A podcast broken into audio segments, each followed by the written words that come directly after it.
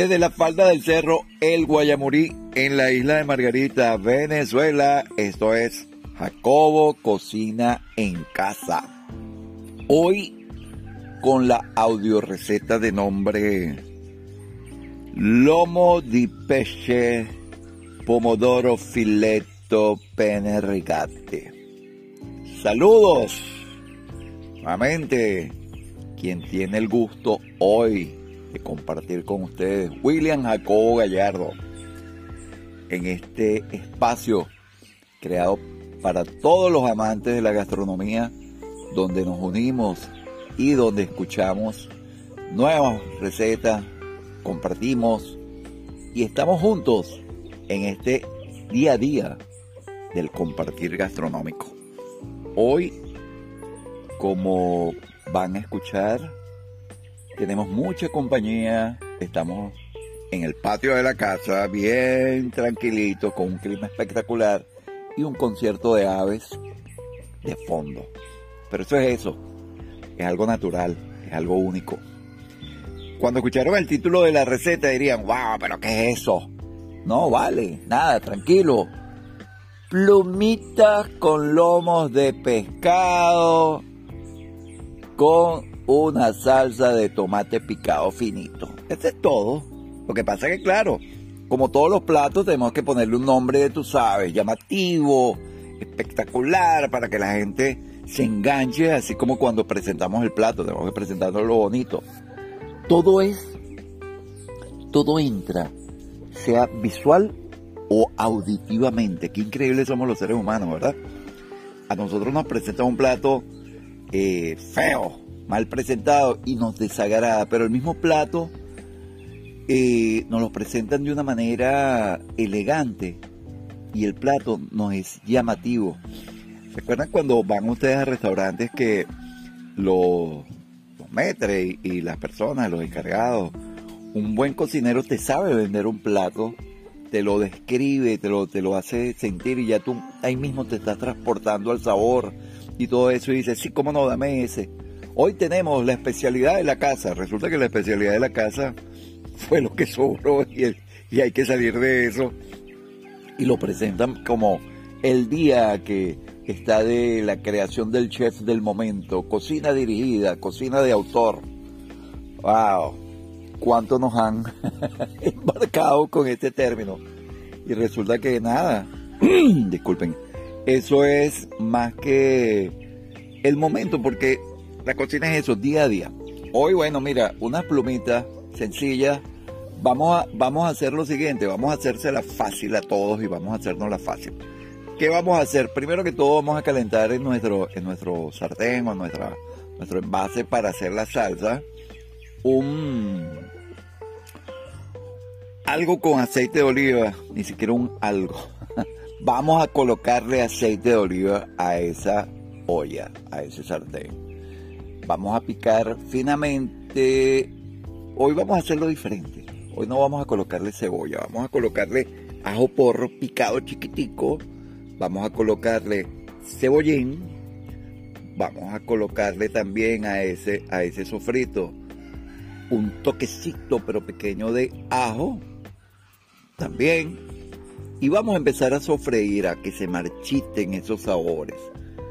Cuando esto está marchito, pero bien marchito, que usted siente, wow, está como caramelizando, ahí es donde vamos a agregar, o vamos a agregar tomate maduro picado, o en su defecto, para hacernos más fácil, utilizamos pasata. Pasata no es más que el tomate ya, eh, ya, ya molido, todo esto, y mire, y nos queda perfecto. Si tienen en casa un toque de orégano, pónganle orégano, también ayuda hay, hay muchas especies que debemos tener siempre en casa, puesto que ellas siempre son un factor de colaboración para resaltar nuestros platos. Es importante también estar pendiente de los tiempos de cocción, ver que sí que toda esta parte se está haciendo. Cuando vemos que la, la, la salsa va espesando, ahí es donde debemos aprovechar y colocamos lo que tengamos para elemento de proteína. Yo en este momento tenía una... Al día anterior yo había hecho uno, un pescado, pescado frito, pero me quedaron, me quedaron unas piezas, me quedaron unos lomos. Unas piezas del pescado frito lo guardé al día siguiente. También una latica de atún, porque no voy a tener un atún guardado en la, en la nevera, ojalá pudiera, tuviera la cava para guardarlo. Y en anteriores oportunidades ustedes han escuchado que yo trabajo con lomos de sardinas en salazón, que yo mismo hago. Entonces, mira, hice, los tomé cada uno y cuando la salsa estaba cuasi lista, que estaba ya espesa, bonita, coloqué todos esos productos. ¿Qué sucede? No tengo necesidad de hacerlos ni de cocerlos porque ya todos estaban listos. Esperé como 5 a 10 minutos que los mismos se acoplaran a la, a la salsa y voilà, listo. Como siempre les he dicho en otras oportunidades, en otros audios que ustedes han escuchado, la salsa espera por la pasta. Nosotros en ese interín, mientras vamos cocinando, hemos puesto nuestra, nuestro caldero, nuestra olla con agua, esperamos que hierva, cuando esté hirviendo le colocamos la sal, esperamos que la sal se disipe, mezclamos y ahí colocamos nuestra pasta. La pasta siempre con la chequeando los tiempos recomendados por el fabricante y si la queremos al dente, vemos el tiempo eh, que el fabricante nos, nos, nos, recomienda y le restamos un minuto. Listo. La salsa sigue esperando por la pasta. Podemos hacerlo a la usanza italiana. La usanza italiana es que vamos agregando eh, la pasta a la salsa y vamos mezclando y vamos haciendo todo eso. O en su defecto, eh, filtramos, la colamos y le ponemos un chorrito de aceite de oliva, mezclamos para que todo, todo quede sueltica la pasta y después le colocamos la salsa. Esta salsa no lleva queso parmesano ni ningún tipo de queso porque es una salsa en base a pescados, mariscos. Dicen los italianos que son bien, bien estrictos en estas cosas, que las salsas que no llevan pescado no lleva, que llevan pescado no deben ponérseles queso, porque el queso esconde el sabor del pescado. Y fue por una cuestión de, si quiere, práctica, ¿no? Porque muchas veces te pueden preparar un plato con, con, un pescado que estuviese pasado y un buen queso madurado te le enmascaraba el sabor y te podía, no pudiera ser lo más beneficioso. Por eso es que ellos recomiendan que no, que no sea así. Claro, no nos vamos a quedar mentira. Si usted le quiere poner el queso parmesano, se lo va a colocar a escondido. Ay, mira, sí. Yo, ok, los italianos, pero a mí me gusta el queso parmesano. Ah, que le quiero poner mayonesa. ¡Oh, qué horror, qué horrible! Pues sí, mira, hay gente que le gusta la mayonesa y podemos ser, mira, puristas, porque es verdad.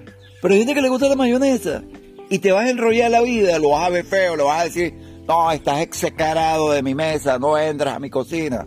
No vale. Ponle mayonesa. Nosotros tenemos una, una excelente y gran ventaja en estos tiempos actuales, que nos hemos vuelto personas con, con tolerancia. Y bueno, tolerancia para muchas cosas buenas y tolerancia desgraciadamente para muchas cosas malas, que no vendría a ser el sitio y el, y el tema para ampliar. Quizás otro día hagamos, podamos hacer un post sobre eso, de la por qué somos tan tolerantes y por qué hasta dónde puede llegar eso. Pero nada, no es el punto hoy. Entonces, cómanse su pasta como ustedes tengan bien. Yo les, les di esta receta para que la disfrutaran, para que hicieran algo diferente. Pero si usted quiere una pasta con salsa de tomate y mayonesa, cómasela disfrútesela. Con una lata de diablito, espectacular. Lo importante es que la disfrutes, que la consumas con la persona que tienes tu corazón atrapado, la persona que le das amor, la persona que te da amor. Porque solo eso es amor, es un acto de amor. Cocinar es un acto de amor y para la persona que amamos. Bueno, chévere se terminó, se acabó esto. Será hasta una próxima oportunidad. Ya saben, cualquier uh, sugerencia o crítica a través de nuestra página en Instagram, Jacobo Cocina en Casa, nuestra comunidad en Telegram, Jacobo Cocina en Casa y las diferentes plataformas donde este podcast está llegando. Será hasta una próxima oportunidad. Chao.